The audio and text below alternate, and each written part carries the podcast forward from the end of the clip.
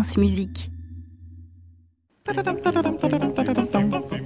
Et c'est l'heure de votre chasse aux clichés. Ce matin, vous vous êtes inspiré, on en apprend tous les jours, hein, de la date du jour, le 24 avril, qui est la journée du rossignol. Et la journée du rossignol. Alors, quand on pense au rossignol, on entend cette petite mélodie toute douce, toute gentille. Et sauf que moi, quand on me parle de rossignol, je pense immédiatement à ça. La la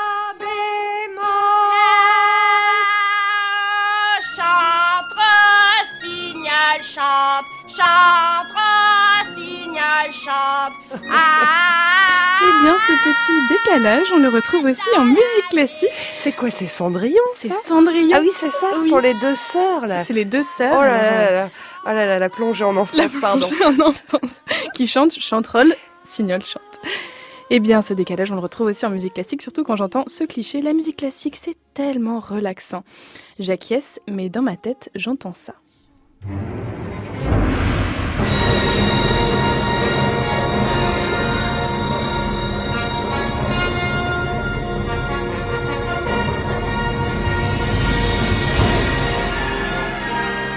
Voudrait s'endormir avec ce début de finale de la symphonie numéro 2 de Ou se- Malheur Ou se détendre dans les Ou embouteillages. se détendre tranquillement avec sa tisane.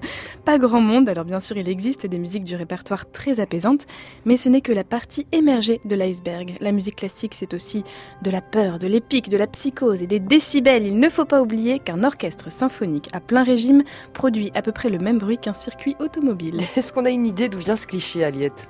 Je pense qu'il y a plusieurs origines. Une certaine mise en avant commerciale du côté zen de la musique classique avec les fameuses compiles pour euh, méditer à base de Chopin, Satie ou Glass. Ensuite, on entend beaucoup de classiques dans les salles d'attente, dans les parkings, les ascenseurs, donc en fond sonore à peine audible. Forcément, même la plus épique musique de Wagner va paraître un peu fade si l'on entend à peine la musique.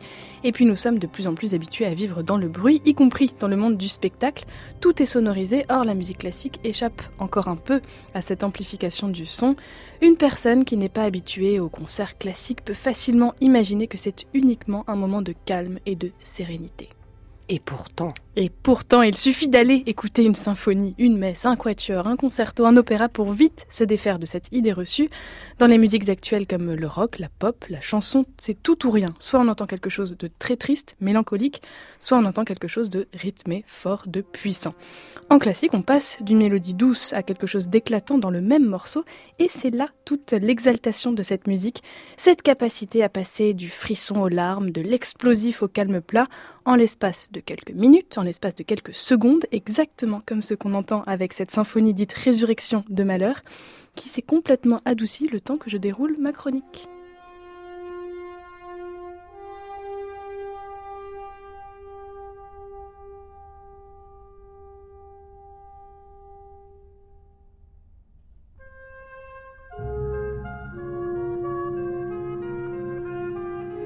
Vous l'aurez sûrement compris, pour casser ce cliché, on ne va pas se contenter de ces 3 minutes hebdomadaires. Alors, un petit conseil pour la route, allez au concert ou montez un petit peu le son.